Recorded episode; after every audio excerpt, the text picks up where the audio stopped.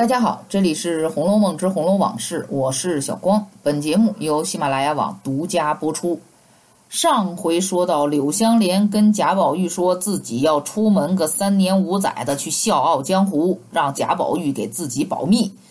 那么一直到了六十六回，贾琏与薛蟠、柳湘莲相遇之后，才知道柳湘莲在平安州境内从一伙强盗手中救了薛蟠他们的命，而且还夺回了货物。我就觉得吧，这个相当奇怪。你们想想啊，柳湘莲可不是什么江湖高手，他也就只是个酷爱耍枪舞剑的人。那他凭什么一个人从一伙强盗手中是又夺货又救人的呢？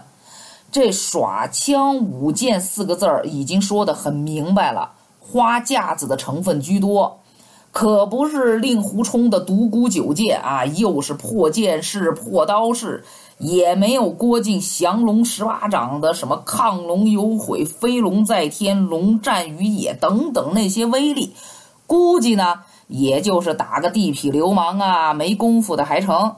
那么，就算这帮子强盗也没多少功夫，可你也架不住人多呀。刀枪剑戟、斧钺钩叉的一上，乱拳还能打死个老师傅呢。所以，我认为柳香莲应该是认识这伙人的，而且他们可能之间还有交集，交情还不浅。这帮子人卖了个面子给他，虚晃一枪，这才让柳香莲是又能夺货又能救人。可为什么他们之间会认识呢？会给他面子呢？可能正是因为在混迹江湖的这一年中，因为这之前贾琏曾经跟尤二姐说，去年打了薛呆子，所以我才说这一年。那么这一年，柳湘莲。的确与这些人一块儿做了强梁。所谓的三年五载的出去走走，也许正是在策划经营着可以日后做强梁的资本。拜个山头啊，交个朋友啊，那是必须的。而与这伙强盗，应该就是这么认识的。那更大胆一点的推测，就是这伙人马。就是同柳湘莲是一伙的，否则为什么他会突然的就出现在平安州，突然的出现在薛蟠面前的呢？那么，与强盗同时出现，这是不是也太巧了点儿了？那么也正因为如此，薛蟠与柳湘莲拜了把子，这才让柳湘莲能正大光明的回京，毕竟。除了宝玉，所有人都认为他之所以会出走，原因在于打了薛蟠而出门避祸的。既然仇恨化解了，正主还与他称兄道弟，那可以回京，再正常不过了。但我认为这其中应该是另有目的的。回京之后，柳湘莲到底要做什么呢？所谓探望往南两百里的姑母。这姑母真有此人吗？这计划呀，没有变化快。尤三姐一事可能打乱了所有的预想。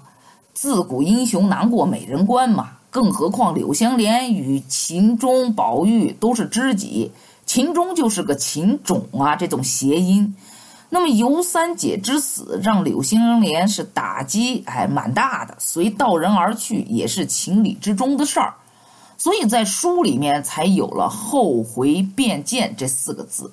然而，曹雪芹写书啊是草蛇灰线、伏脉千里，这些文字在八十回之后却再也没出现了，这实在是让人相当的遗憾。